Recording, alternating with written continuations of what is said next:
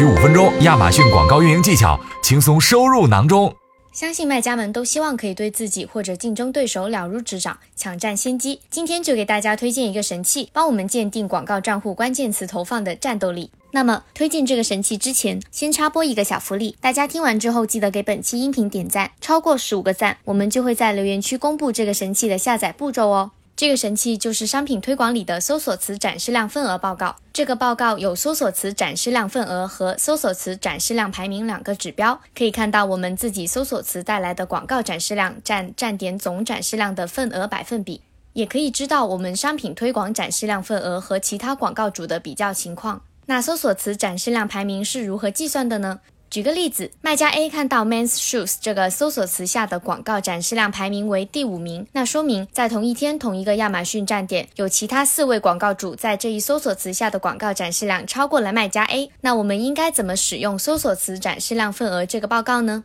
其实这个报告有很多种使用方法，大家可以根据报告里的相关指标和数据单独进行分析，或者配合其他报告一起分析。在这里跟大家说其中的一种方法，供大家参考。我们可以先给自己的排名和所占份额目标定一个目标，然后把报告里的实际数据和我们自己设定的目标做对比，通过对比和分析来确定我们的广告下一步调整方向，帮我们挣得更多销量。一般来说，对比以后可能出现四种情况，现在我们一个一个说一下。第一种可能是实际排名比目标排名高，实际份额大于目标份额。那说明广告曝光表现超出目标，可以继续保持。但是曝光量高也可能会带来高的广告费用，所以要参考花费 ACOS 这些指标和整体目标来考虑要不要优化竞价策略，完善 ACOS。第二种可能是实际排名比目标排名高，但实际份额比目标份额少。这种情况下说明竞争对手相对较多，而且势均力敌。我们可以考虑用优化竞价策略或者提高相关性的方法，提高所占份额。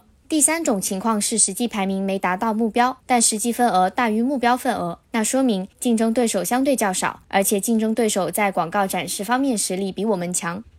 这时候应该学习对方的优点，优化自己的广告活动。最后一种情况是实际排名没达到目标，而且实际份额也低于目标份额。这种情况不代表我们的广告账户整体表现差，但是说明了我们的广告曝光表现不太好。所以我们要多维度、全面的对广告表现进行评估，比如说评估转化率等，然后可以根据最终结果调整策略。说完这几种情况，最后再来给大家提几个广告运营的小 tips 吧。第一，如果遇到效果出色的搜索词，可以使用精准匹配，把它添加到手动广告活动中。第二，如果遇到效果不佳的搜索词，建议把它添加为词组或精准匹配的否定关键词。第三，如果是出现在错误广告活动中的关键词，建议要针对不同的关键词策略创建单独的广告活动。好了，本次的神器推荐到此结束。大家还想听关于什么内容的分享呢？记得给我们点赞，并在留言区告诉我们。感谢您的聆听，期待下次再见。